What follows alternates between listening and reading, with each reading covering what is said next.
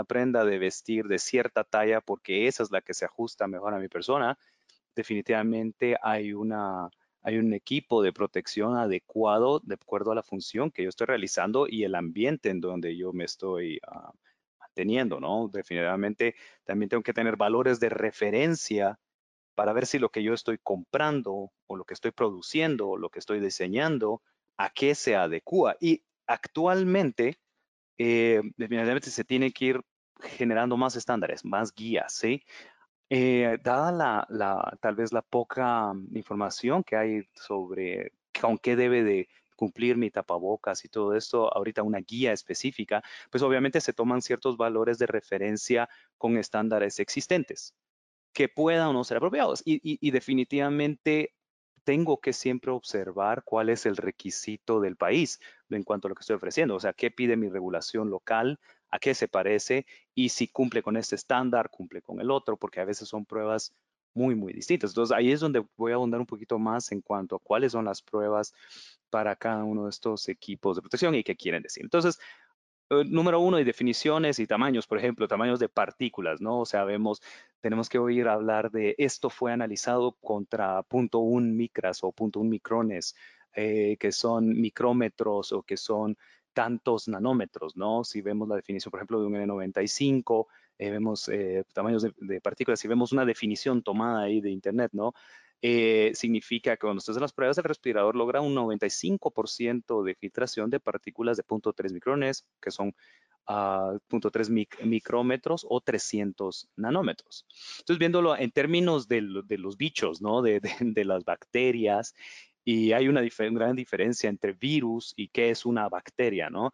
Y, ah, una, por ejemplo, clave es ah, las diferencias de tamaños que hay. Por ejemplo, un Staphylococcus aureus que utilizamos mucho a veces en pruebas de laboratorios, pues eh, mide más o menos, eh, en promedio, un, ah, un, micrómetro, ¿no? O mil nanómetros. Y este, por ejemplo, es uno de, los, de las bacterias que utilizo como medio para probar la STM F2100 o 2101 dentro del, estándar consenso 2100, que es el de mascarillas de uso médico. El COVID o el, bicho este que nos tiene a todos con grandes dolores de cabeza, pues tiene por sí solo una, un tamaño entre 60 a 140 nanómetros, como, como lo mencionaba antes, pero viaja tal vez en partículas de 80 a 220 nanómetros. Entonces, si yo voy, voy viendo esa relación de tamaño, esto tal vez me ayuda a, a, enmarcar un poco mi producto en qué es lo que yo necesito. Si definitivamente, como lo mencionaba eh, Osvaldo, no es el único factor que yo tengo que tomar en cuenta. Y luego, por ejemplo, entramos ya en tapabocas y cubrebocas, que realmente, pues, si ven, pues, puse una oración, una porque es una prenda utilizada para brindar un grado de protección al exterior y hacia el usuario, para que yo no contagie o que reciba un contagio. Pero esto realmente a qué se tiene que atener o contra aquellos que lo miran. Entonces, vamos a hablar entre las diferencias entre un cubrebocas, una mascarilla y un respirador, ¿no? Una, eh, cubrebocas, como ven, no tengo una columna ahí, es, algo que se está definiendo y que se está ampliando, por ejemplo, su uso, pero los valores de referencia existentes ahorita, por ejemplo, es de las mascarillas quirúrgicas y los respiradores, ¿sí? O sea, los hermanos grandes aquí son los respiradores y obviamente hay muchos más complejos como estos full face masks, entre otros, ¿no? Eh, la mascarilla quirúrgica, por ejemplo, en el caso de Estados Unidos, me voy a referir a, ese mercado, ¿no? Porque hay algunas personas que ya están produciendo tal vez con miras a exportar a, ese país o lo utilizan como referencias eh, en, su producción, ¿no? El caso de la mascarilla quirúrgica, pues obviamente se, ah, se, evalúa contra los estándares de la FDA. Si ya voy a introducir un producto que es una máscara quirúrgica y que está, eh, está etiquetado como tal para un uso médico, pues yo sí ya, esto ya entra entre esas clasificaciones de un clase 2, por ejemplo, que requiere un preregistro o un pre-market eh, de, llenar un formulario y un proceso de registro, porque esto ya es para un uso de diagnósticos, ya es para el tratado de, de, de enfermos y ya tiene unos, unos requisitos adicionales, ¿no? Versus, por ejemplo, una mascarilla de uso regular que estás lejos de, los, de, unas personas enfermas o lejos de riesgos y entonces obviamente pues ahí ya puede ser como un clase 1, ¿no? Lo, que se conoce dentro de la FDA como un clase 1 que no es tan regulado, pero obviamente tiene que, tienes que observar ciertas situaciones sobre ese cubrebocas, ¿no? El, ah, o ese tapabocas. Eh, versus, el, por ejemplo, el respirador, pues estos están dentro de la NIOSH, hay una, la, norma de referencia, pues ahí es la 42 FR84. La norma de referencia, por el otro lado, de las mascarillas quirúrgicas, por ejemplo, en Estados Unidos, es ASTM F2100 o para Europa LN 14683.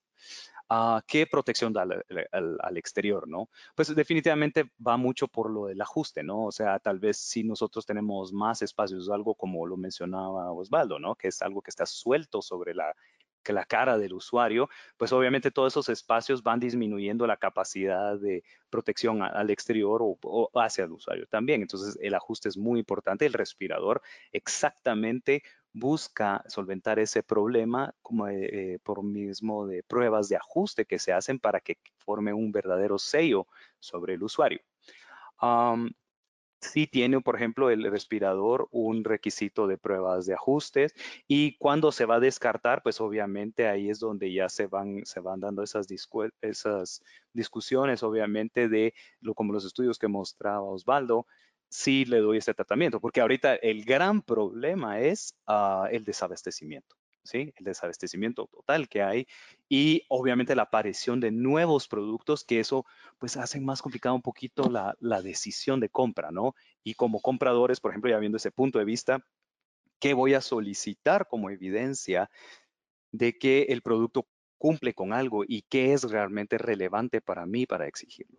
Hay que tener mucho cuidado definitivamente al etiquetar el producto, a hacer reclamos sobre el funcionamiento y qué es lo que voy a decir producto, porque pudiera ser de que al hacer un, ciertos, eh, eh, decir algo sobre el producto, hacer ciertos etiquetados sobre el producto, ya lo cambie de clasificación y entre a un área médica donde ya va a requerir ah, va a requerir un procedimientos adicionales para poder eh, pues ser puesto en el mercado y definitivamente voy a tener que tener esos grandes respaldos. Entonces, definitivamente tengo que ser muy cuidadoso en qué estoy ofreciendo y cómo, cómo claramente se mercadea. Así que, como por el otro lado, el comprador debe saber qué es lo que está pidiendo.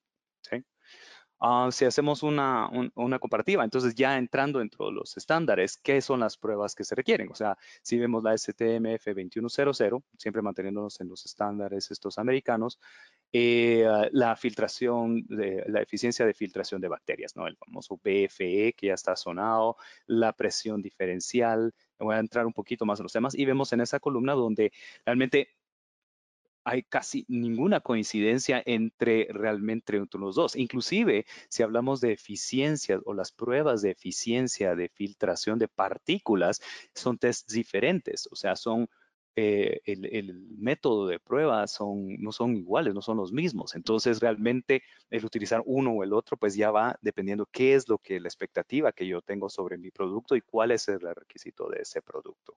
¿sí? Definitivamente, los respiradores, voy a ver esas pruebas adicionales como la resistencia, inhalación y exhalación, donde, por ejemplo, en el caso de la mascarilla, yo ya veo la presión diferencial, o sea, qué tan fácil yo puedo respirar a través de, del producto. Y, por ejemplo, en el caso de respiradores, uh, la que tanto permea a través de la válvula y qué tan eficiente está siendo la válvula para poder uh, permitir que el, pues, respirar fácil, pero siempre mantener esos esos niveles de, protección. Entonces, si ya entramos mucho más en detalle, ¿no? Y hacemos esas comparaciones. El estándar europeo, pues, eh, me está pidiendo para mascarillas quirúrgicas, ¿sí? Filtración de bacterias, respirabilidad o, presión diferencial, la resistencia, el splash resistance o resistencia al que permeen los líquidos a través del material y una limpieza microbial, o sea, ver que el, material no tenga inherentemente algún bicho ya, ya ahí metido, ¿no?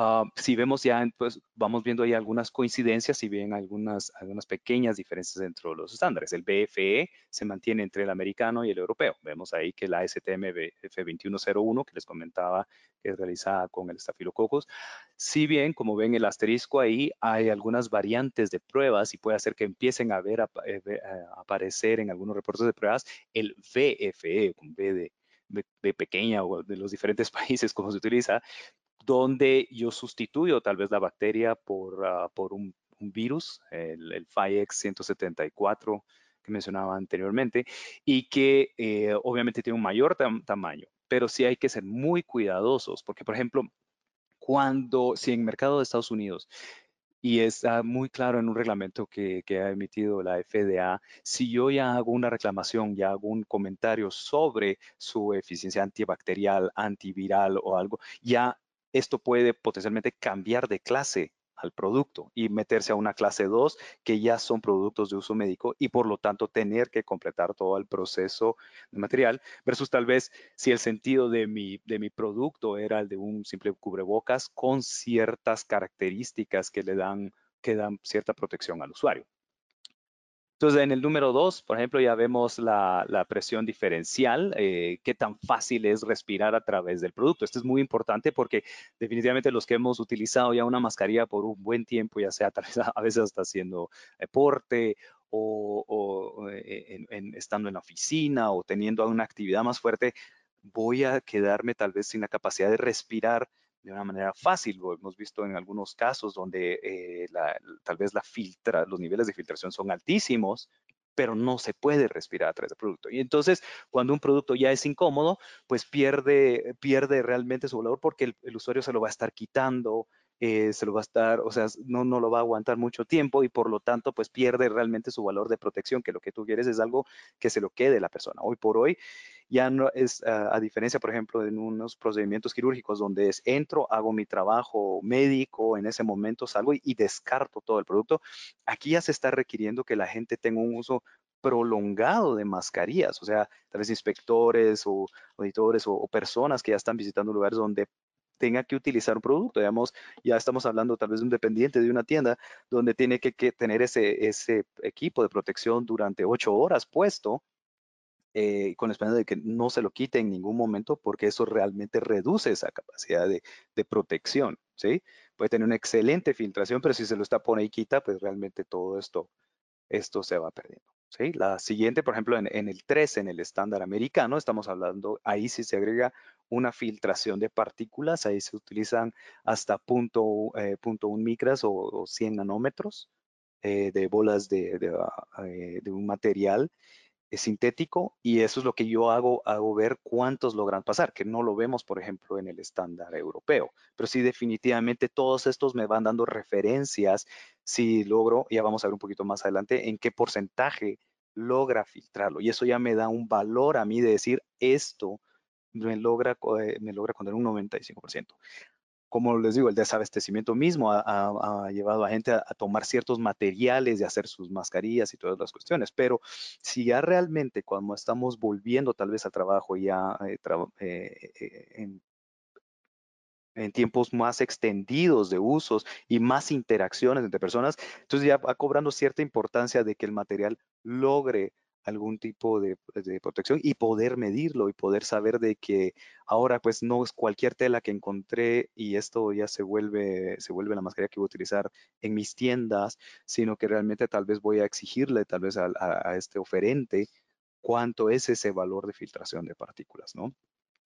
Eh, al igual que, por ejemplo, en el estándar europeo, pues splash resistance o resistance to penetration of synthetic blood, pues eso ya está muy fijado hacia realmente grandes, grandes cantidades de agua con cierta presión, un cañón ahí sí que, un, literalmente un cañón de, de...